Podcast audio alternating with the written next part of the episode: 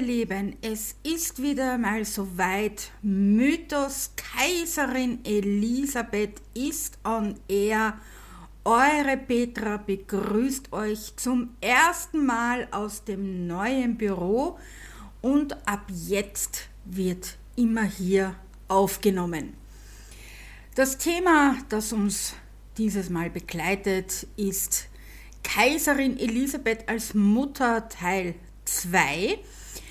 Und ich bin gespannt, wie weit wir heute kommen. Das letzte Mal waren wir ja so knapp über der Geburt von Gisela und knapp bei Rudolf. Aber um das noch einmal zu ergänzen, werde ich hier anschließen.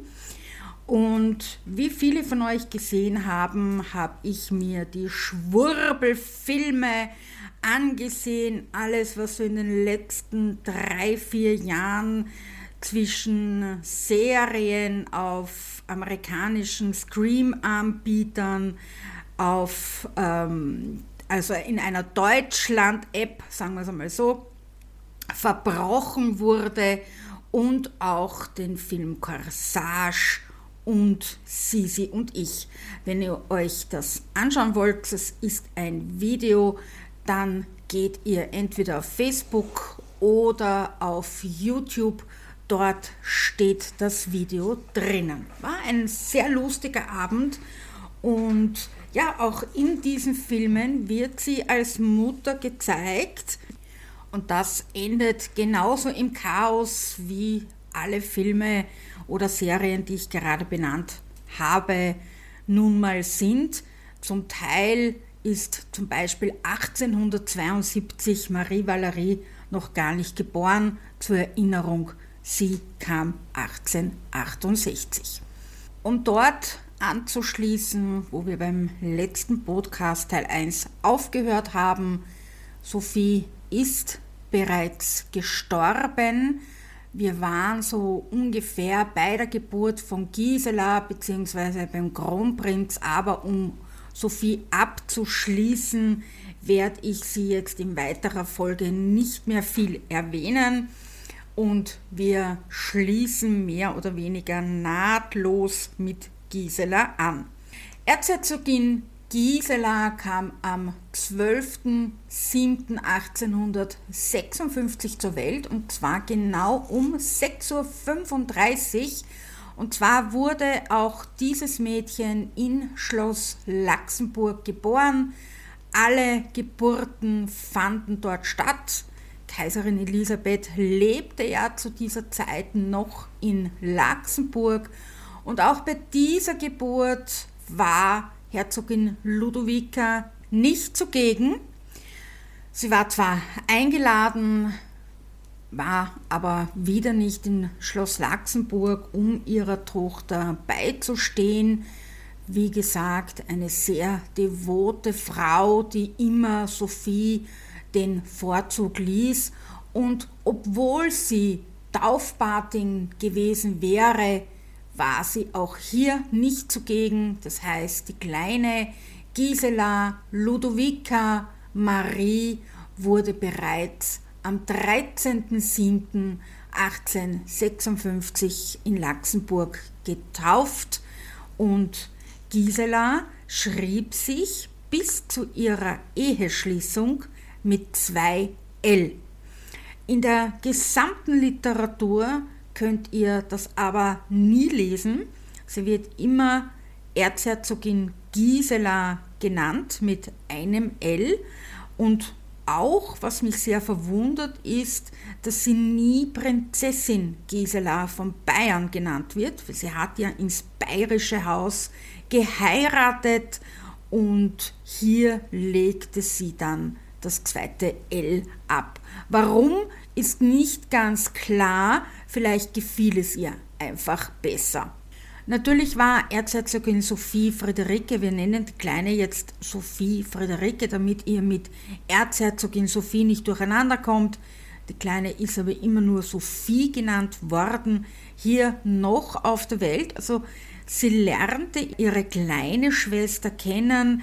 Die beiden waren noch circa ein Jahr zusammen, dann aber passierte das große Unglück und jetzt kam dann der Thronfolger auf die Welt. Nur wir bleiben jetzt bei Gisela. Ich wollte nur das kleine Baby Sophie Friederike einstreuen.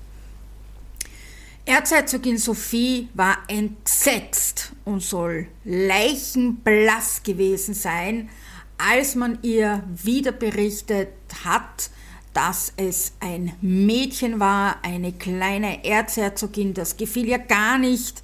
Ihr wisst, Kaiserin Elisabeth hatte eine einzige Aufgabe und das war Kinder zu bekommen, möglichst viele und davon sollten es nur Buben sein, denn Buben waren für die Thronfolge ganz wichtig. Jetzt war es aber wieder ein kleines Mädchen im 19. Jahrhundert, wusste man noch nicht, dass dies nicht die Frau steuert, dass die das absichtlich macht, dass sie ein Mädchen bekommen hat. Das wurde dann erst im 20. Jahrhundert entdeckt, dass das der Mann bestimmt. Das Verhältnis zu Gisela, das ist immer sehr kontrovers zu diskutieren. In der gesamten Literatur liest man natürlich immer wieder von, dass sich die beiden nicht so mochten, dass sie Gisela ablehnte und dass sie generell kein herzliches Verhältnis hatte. Dies ist zum einen Teil sehr wohl wahr, das muss ich auch unumwunden zugeben, zum anderen Teil hat aber hier ganz viel Sophie die Finger im Spiel gehabt. Ihr müsst euch vorstellen, Gisela ist mehr oder weniger gleich wieder aus der Mutter rausgekommen, aus Elisabeth rausgekommen und Sophie übergeben worden. Sie selbst musste sich anmelden, um ihre eigenen Kinder zu sehen und die lebten in Wien, also teilweise in der Hofburg oder in Schönbrunn, je nachdem, wo sich Sophie gerade aufhielt. Dies schmeckte Elisabeth gar nicht, also so überhaupt nicht. Und daraufhin schrieb Franz Josef einen Bettelbrief an seine Mutter und den möchte ich euch vorlesen. Nie würde ich es zugeben, dass sie ihre jetzige Wohnung verlassen oder gar, was ich nicht gelesen haben will, ganz aus der Burg ziehen würden. Ich hoffe noch immer, dass sich alles sehr gut machen wird. Die Kinder bekommen eine viel bessere Wohnung, in der sie auch künftig bleiben können und alles wird zufrieden sein.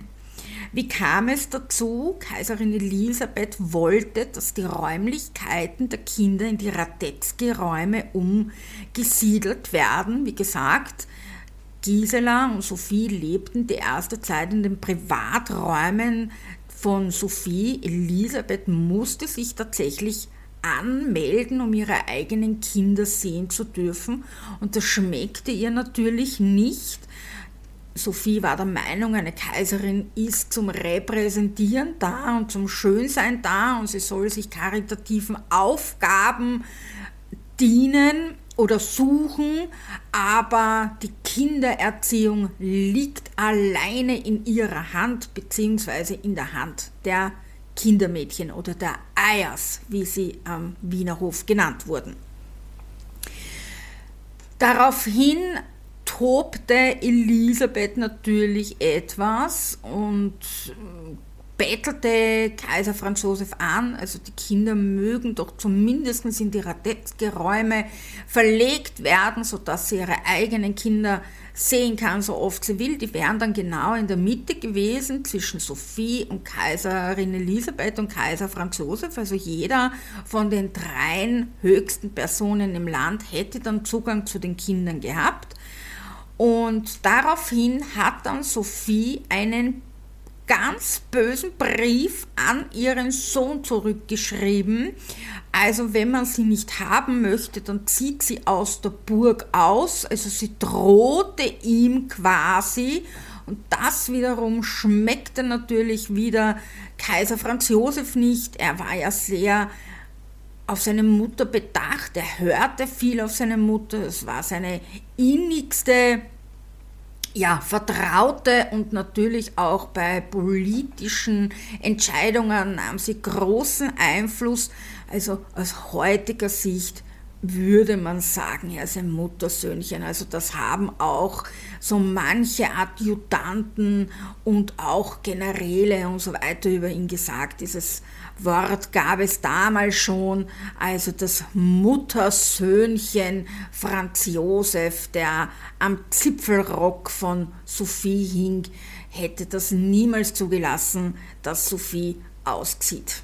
Letztendlich schaffte es Kaiserin Elisabeth und die Räumlichkeiten der Kinder wurde in die Radetzky-Säle verlegt und nach dem Unglück mit der kleinen Sophie war es leider so, dass sich Kaiserin Elisabeth komplett zurückzog. Ihr wurden mehr oder weniger permanent Vorwürfe gemacht, nicht nur von Sophie, sondern auch seitens ihrer eigenen Mutter und natürlich der ganze Hof tratschte und tuschelte, dass sie für das Unglück ihres eigenen Mädchens verantwortlich war. Sie nahm das sehr, sich sehr zu Herzen. Sie zog sich zurück. Sie wollte trauern und wollte das Ganze verarbeiten. Elisabeth war noch sehr jung, das dürft ihr nicht vergessen und hatte bereits ein kleines Mädchen noch an der Hand und jetzt passierte es Dezember 57, also nur ein paar Monate nach dem Tod der kleinen Sophie Friederike, wurde sie wieder schwanger. Jetzt kamen viele Gefühle über sie. Nicht nur die Schwangerschaftshormone überschütteten sie wieder und jetzt war es eine richtig schwere Schwangerschaft. Sie war unglaublich ähm, mit, also sie hatte unglaubliche Probleme, Gerüche wahrzunehmen. Sie kotzte sich den, die Seele aus dem Leib, kann man sagen. Also ich spreche das jetzt auf Deutsch aus. Sie hatte Wasserablagerungen, also sie quoll richtig auf. Und diese Geburt war sehr, sehr ähm, schwierig dann auch in weiterer Folge. Sie war ständig müde, wollte schlafen, durfte zum Teil nicht. Sie war dann zum Teil auch wieder bettlägerig, weil diese Schwangerschaft sie so mitnahm, dass die Ärzte sagten, naja, lieber liegen, weil wer weiß, was passiert und so weiter. Und hier begann schon so ein bisschen die Abnabelung von Gisela, denn in ihrer Trauer, in ihren unglaublichen Schwangerschaftsproblemen wurde Gisela nicht zu ihrer Mutter gelassen. Und zum Teil wollte auch Elisabeth die kleine Gisela nicht sehen. Das ist natürlich für die Gisela nicht verständlich gewesen, warum sie auf einmal nicht mehr zur Mama darf. Aber zum einen wollte man sie schonen aufgrund der erneuten Schwangerschaft, aufgrund der riesengroßen Probleme, die hier auf sie ja einströmten, kann man sagen. Und dann war Elisabeth auch noch extrem traurig ja, man kann sicherlich sagen, depressiv für eine Weile, dass sie ja selbst verantwortlich war für den Tod von Sophie. Ich glaube, niemand hat sich mehr Vorwürfe gemacht oder hätte ihr mehr Vorwürfe machen können als sie selbst. Ich glaube, jeder, der schon einmal ein Kind verloren hat, weiß, was das bedeutet, noch dazu, wenn man das dann vielleicht in irgendeiner Art selbst verschuldet hat. Also ihr könnt euch da sicherlich in Elisabeth hineinversetzen. Jetzt wurde dann schließlich und endlich der Kronprinz geboren und zwar am 21.08.1858 war es soweit, um 22 Uhr waren die allerletzten Wehen und um 22.15 Uhr war Kronprinz Rudolf auf der Welt. Und jetzt feierte Österreich. Also mit einem Riesenknall wurde der Kronprinz ähm, begrüßt im Land, in der Hofburg, in Schloss Schönbrunn, in Schönbrunn, also der gesamte Hofstaat und so weiter äh, kannte kaum Grenzen. Elisabeth war sehr geschwächt, blass und so weiter. Und jetzt machte Sophie einen riesigen Fehler. Elisabeth hatte einen Milchstau. Sie durfte ihre eigenen Kinder ja nicht stillen. Das schickte sich für eine Kaiserin nicht. Noch einmal zur Erinnerung, wir haben es zwar schon einmal besprochen oder ich habe es auch schon mehrfach erklärt in den Videos.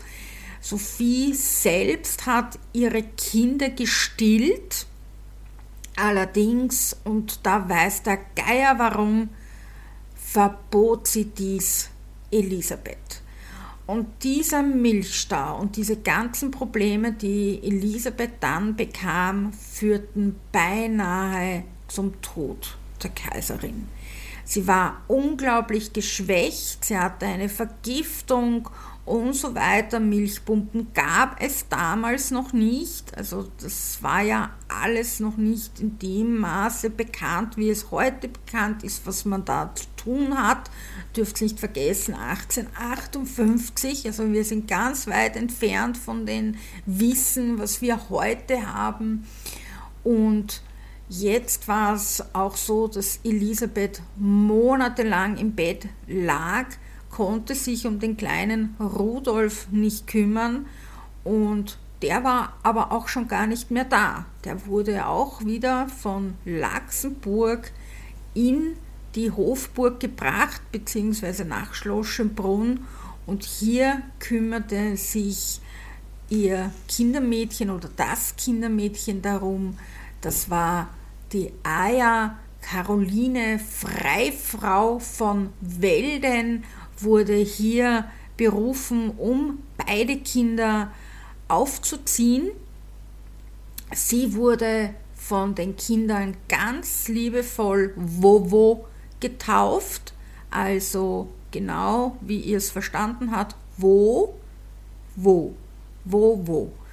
Und gleichzeitig war hier zur Stelle auch die Kammerfrau, die Leopoldine Nischa, und die nannten die Kinder liebevoll Nonno. Zu beiden hatten die Kinder auch nach den sechs Jahren Kontakt. Warum sechs Jahre, das erkläre ich dann noch gleich.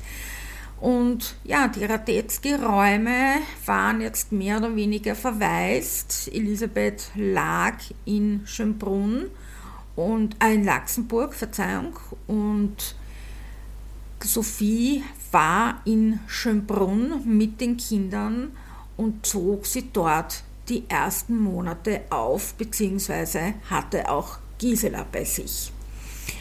Und jetzt resignierte Elisabeth. Als sie dann wieder auf den Beinen war und mehr oder weniger dann wieder nach Schönbrunn kam, um ihre Kinder sehen zu dürfen oder zu wollen, wurde sie zum Teil nicht vorgelassen. Der Kleine schläft, der Kleine wird gerade gewickelt, der Kleine hat dies, der Kleine hat das. Also auf den Kronprinzen wurde natürlich besonders geachtet und auch bei Gisela wurde darauf geachtet, sie hat gerade Spielstunde, sie hat gerade die Nonno bei sich oder die Vovo bei sich oder sonst irgendwas. Also es war nicht so, dass egal ob Elisabeth kam oder nicht, dass sie dann zu den Kindern vorgelassen wurde. Sophie fand immer irgendeine Ausrede und schon langsam aber sicher resignierte äh, Elisabeth. In dieser Zeit war es dann auch ganz schwierig für Elisabeth Solferino geschah der große Krieg in Italien. Kaiser Franz Josef hatte nichts Besseres zu tun, als Richtung Solferino zu fahren, dort die Schlacht anzuführen und der Schlachtruf der Soldaten war Löwen von einem Esel geführt. Kaiser Franz Josef verlor Solferino oder generell den gesamten Krieg. Es war ein Abschlachten an Soldaten dort. Das war so schlimm, dass Henri Dunant das Rote Kreuz ins Leben ruf und rief, Verzeihung, und jetzt war es, dass Kaiserin Elisabeth in Luxemburg ein Lazarett ausbaute. Das war als erster Eintrakt, dann Zweitrakt und dann ging das schon in den Wohnraum. Und Franz Josef schickte ihr Züge voller verletzten Soldaten. Sie kümmerte sich rührend um diese, stellte Krankenschwester ein, Ärzte ein, schaute immer, dass genug Medikamente vorhanden sind, verband und so weiter. Sie selbst stellte sich hin und arbeitete mit. Und jetzt eigenartigerweise übergab man ihr die Kinder. Also in Laxburg sollte sie sich dann auf einmal um ihre Kinder kümmern. Und Gisela wurde krank. Jetzt kümmerte sie sich nicht nur um die Soldaten, um das Lazarett, dass das dort alles lief. Kaiser Franz Josef schickte ihr jeden Tag Waggons voller, ja, fast sterbender Soldaten. Sie kümmerte sich liebevoll um die kleine Gisela und sie kümmerte sich um ihren kleinen Buben, um ihr Baby, um Kronprinz Rudolf. Und sie selbst magerte immer mehr ab. Sie war erschöpft, sie war müde, sie war blass, sie wurde krank. Doch auch da nahm man keine Rücksicht auf sie. Sie musste auch noch das Land regieren, musste zwischen Wien und Luxemburg hin und her fahren, beziehungsweise kamen dann die Generäle und die Minister zu ihr raus, sie unterschrieb, was zum Unterschreiben war und so weiter und so weiter. Und kaum war Solferino zu Ende und Kaiser Franz Josef wieder da, sollte sie wieder schön sein, repräsentieren und sich karitativen Aufgaben widmen. Ja, und jetzt sagte Elisabeth, der Moment, so geht's einmal nicht. Und ja, jetzt kam Madeira. Und das war dann die erste große Entzweiung zwischen Gisela und Rudolf. Ich wurde einmal gefragt, warum sie die beiden nicht mitgenommen hat.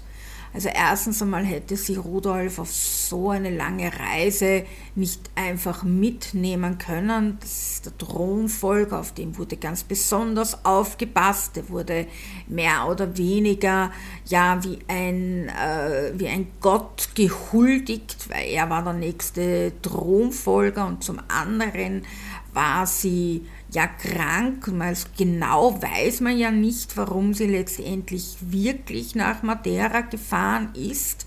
Ich habe da so meine eigene Theorie, aber um die geht es jetzt nicht. Da, die könnt ihr euch in ganz vielen verschiedenen Videos auf YouTube anhören bzw. anschauen. Und ich glaube, ich habe schon einmal hier einen Podcast über Solferino gemacht und da könnt ihr es euch auch anhören aber sie gab eine Lungenkrankheit vor und da ihr jetzt wieder nach dem Ganzen die Kinder entzogen wurden, weil sie sollte jetzt wieder schön sein, sie sollte jetzt wieder repräsentieren, sie sollte ja wieder ähm, karitative Zwecke begründen und dorthin gehen und so weiter, war Sophie wieder erpicht darauf, dass die Kinder bei ihr sind. Und jetzt resignierte sie sagt, du willst die Kinder, da hasst die Kinder und hab mich gern. Also so auf die Art ähm, du willst beide Kinder für den Thron, beziehungsweise Kronprinz Rudolf für den Thron und äh, Gisela als ähm, ja, Machtspielchen missbrauchen, wann ich meine eigene Tochter sehen darf und wann nicht. Kannst mich gern haben, da hasst sie und ich fahr weg. Ich werde mich jetzt befreien. Ich werde jetzt gesund. Ich fahre nach Madeira. Und diese ganze Reise hat dann fast zwei Jahre gedauert, bis sie wieder zurückkam.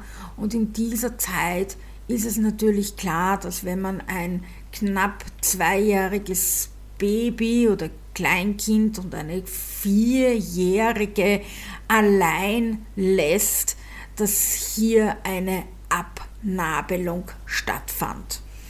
Als sie dann letztendlich wieder zurückkam, freute sich unglaublich Rudolf auf die Rückkunft seiner Mutter, doch Gisela sah das Ganze schon mit anderen Augen. Sie war ja mittlerweile sechs und sie ging ihr in diesen Jahren mehr oder weniger nicht ab, und sie besuchten die Mutter zwar in Venedig, also als sie dann von Madeira auf Corfu und dann schließlich und endlich zurück nach Venedig kam, war Sophie so gnädig und schickte die Kinder mit Erzherzogin, ähm, mit Obersthofmeisterin, Verzeihung, Obersthofmeisterin Sophie Gräfin von Esterhazy nach Venedig. Dort kam es zu einem riesigen Eklat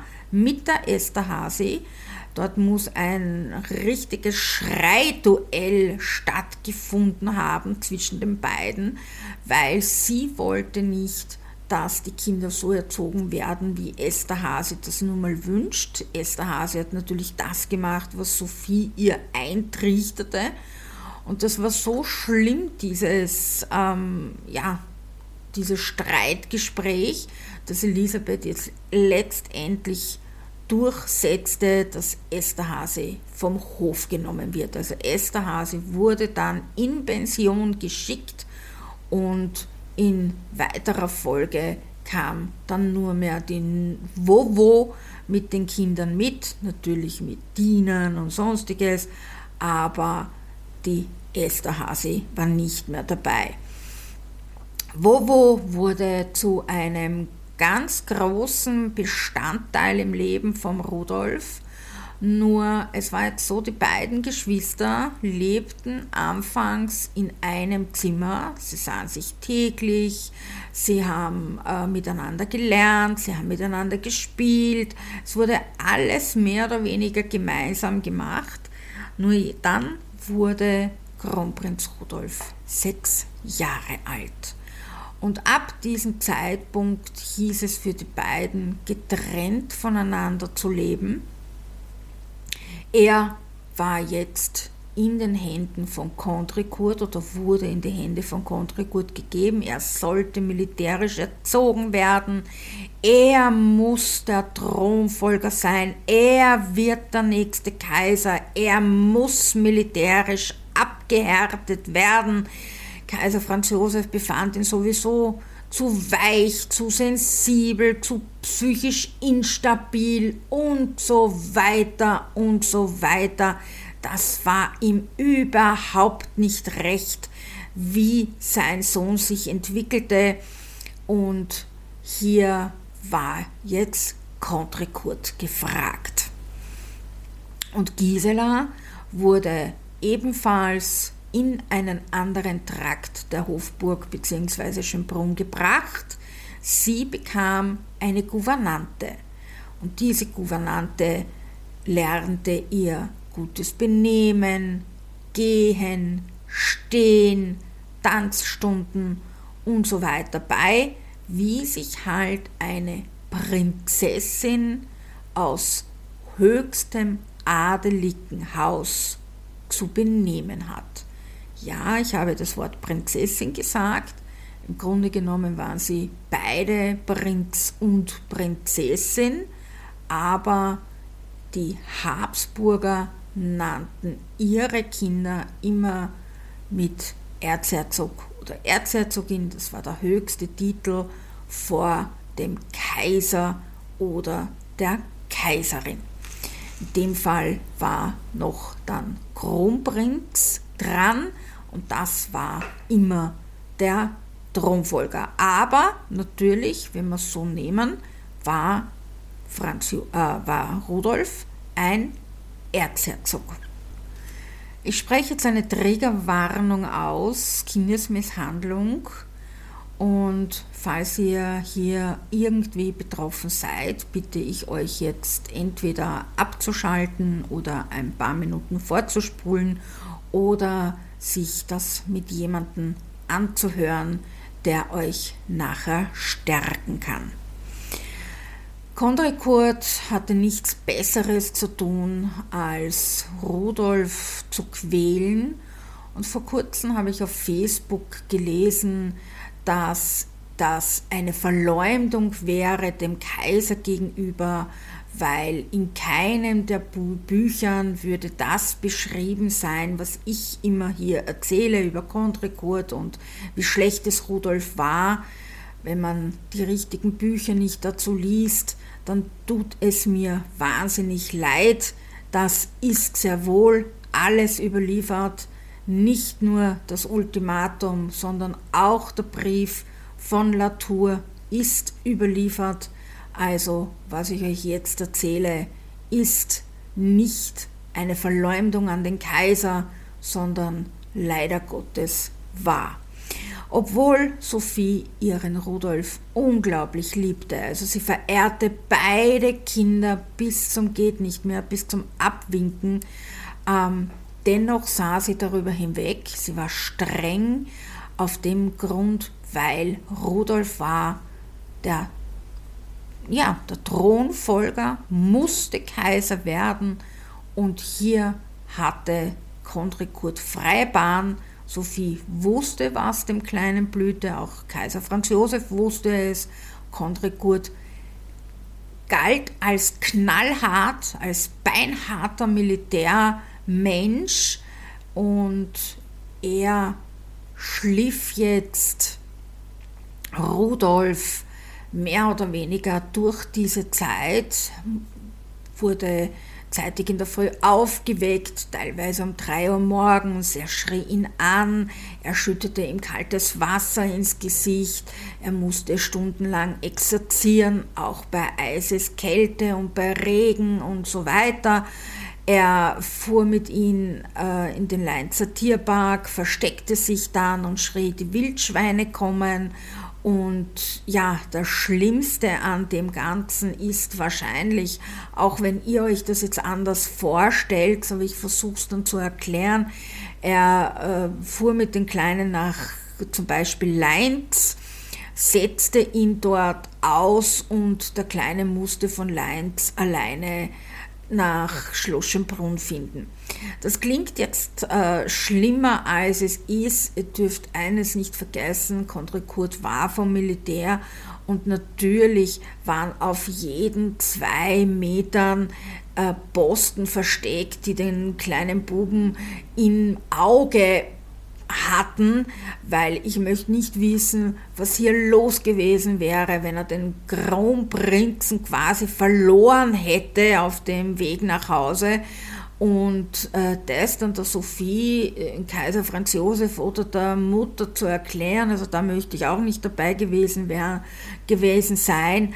Also da könnt ihr euch vorstellen, dass da mehrere Wachposten am Weg gestanden sind, vielleicht heimlich, vielleicht ein bisschen versteckt, aber doch, dass sie ihn immer im Auge behalten oder hat ihm der ein oder andere sogar geholfen. Das ist nicht überliefert, aber so kann ich es mir vorstellen, weil Kondrikurt hätte es sich nicht erlaubt, den Kronprinzen in irgendeiner Weise etwas Schlechtes unter Anführungszeichen jetzt zu tun. Natürlich, für uns klingt das ganz übel, solche Sachen. Nur ihr dürft eins nichts vergessen, militärische Erziehung war Drill, das war Äh, ganz hart ist auch heute teilweise noch so, also auch in Amerika gibt es Militärschulen, wo schon sechs, achtjährige und zehnjährige aufgenommen werden, möchte nicht wissen, was die dort erleben würden. Ja. Aber äh, ja, Latour, ein Lehrer am Hofe, fasste sich dann ein Herz. Er sah, dass Rudolf immer kränklicher wurde, immer blasser wurde, er sprach kaum mehr, er aß kaum mehr, machte wieder ins Bett und so weiter. Also er war unglaublich ängstlich, wenn man ihn ansprach, äh, äh, fuhr er schon zusammen und so weiter. Und der fasste sich jetzt heimlich ein Herz und schrieb an Elisabeth nach, äh, nach Ischl einen Brief. Sie weilte mit Kaiser Franz Josef in Ischl und heimlich einen Brief, in dem er ihr das mitteilte. Und in dem Moment, wo sie den Brief aufmachte, stürmte sie von ihren Räumlichkeiten in die Räumlichkeiten des Kaisers. Und die Kaiservilla ist sehr klein, das, da ist nur ein Raum dazwischen, dass überhaupt die Räumlichkeiten getrennt waren. Und da schrie sie schon von Weitem, entweder Country Court oder ich. Also das muss schon ziemlich ein, ein harter Brocken gewesen sein. Kaiserin Elisabeth schrie normalerweise nicht, aber wenn sie sich nicht mehr zu helfen wusste, dann erhob sie ihre Stimme. Und weil natürlich der Kaiser nicht nachgab, schrieb sie ihr berühmtes Ultimatum und das möchte ich euch vorlesen. Ich wünsche, dass mir vorbehalten bleibe, unumschränkte Vollmacht in allem, was die Kinder betrifft, die Wahl ihrer Umgebung, den Ort ihres Aufenthaltes, die komplette Leitung ihrer Erziehung, mit einem Wort, alles bleibt mir ganz allein zu bestimmen bis zum Moment der Volljährigkeit. Ferner wünsche ich, dass immer meine persönlichen Angelegenheiten betrifft, wie unter anderem die Anordnungen im Haus mir allein zu bestimmen vorbehalten bleibt. Elisabeth Ischl am 27.08.1865. Also was heißt das jetzt im Großen und Ganzen.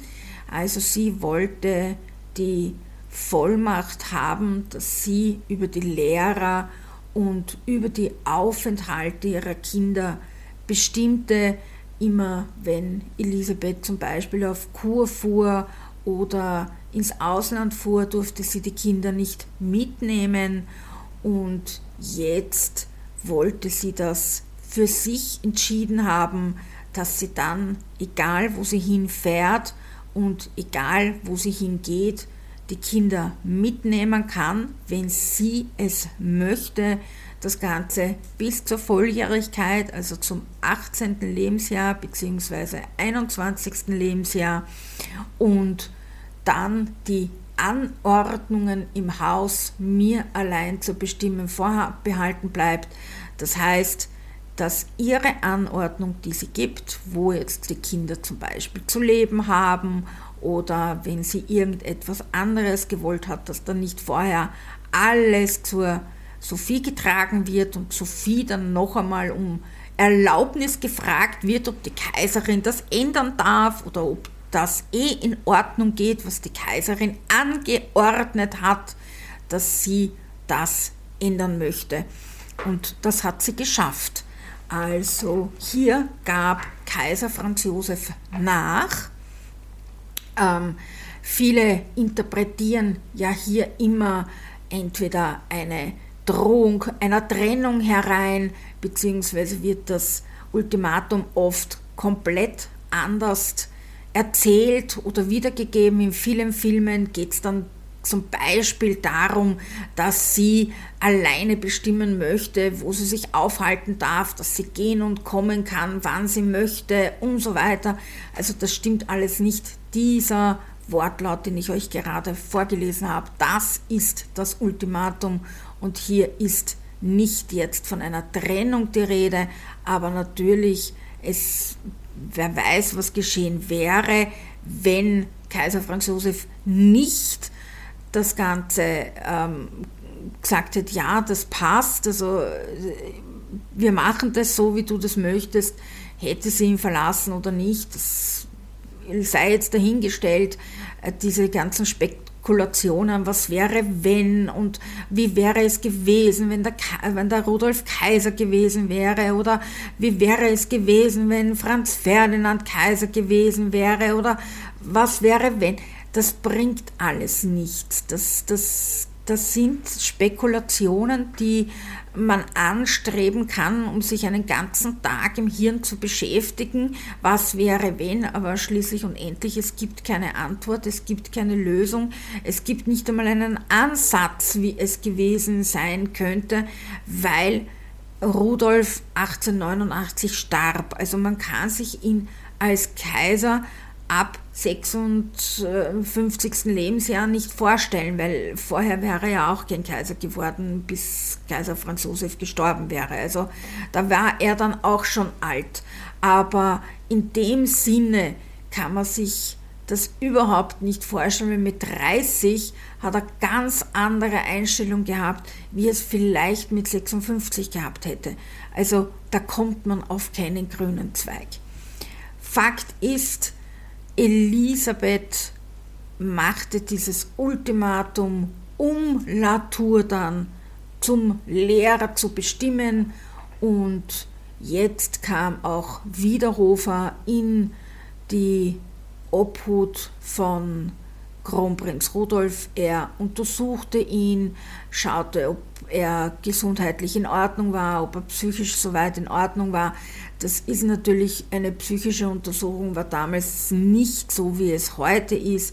Er fragte ihn wahrscheinlich in dieser Art, schlafen Sie schlecht, äh, kaiserliche Hoheit oder träumen Sie nachts oder sonst irgendwas. Er schaute natürlich auch wieder, dass dieses Bettnässen aufhörte und so weiter und so weiter. Aber in weiterer Folge gab es ja keine psychische ähm, äh, Entlastung oder Psychotherapie oder sonst irgendetwas, das alles gab es erst im ausgehenden 19. Jahrhundert. Wiederhofer befand ihn für gesund, aber Condre Kurt wurde abgezogen, kam wieder zum Militär zurück und Josef Latour von Turmburg übernahm in weiterer Folge die Erziehung der beiden Kinder, was das Lernen betrifft. So ging das dann einige Jährchen hin und her und 1868 kam dann mit 30 Jahren, Elisabeth war 30, kam dann das letzte Kind zur Welt. Das war Marie Valerie. Nur, meine Lieben, es sind 45 Minuten um. Also es wird einen dritten Teil geben und da erzähle ich euch auch von der Verehelichung von Gisela und wie es hier weiterging in dieser Beziehung. Aber das kommt dann im dritten Teil. Ich sage Servus und danke fürs Zuhören. Ich hoffe, ich habe ein bisschen Licht ins Dunkel bringen können, schon wie Elisabeth sich als Mutter benahm, als die beiden noch klein waren. Und jetzt erleben wir dann im dritten Teil eine ganz andere Mutter, als sie bei Gisela und Rudolf sein konnte. Servus und Baba, bis zum nächsten Mal, eure Petra von Mythos Kaiserin Elisabeth.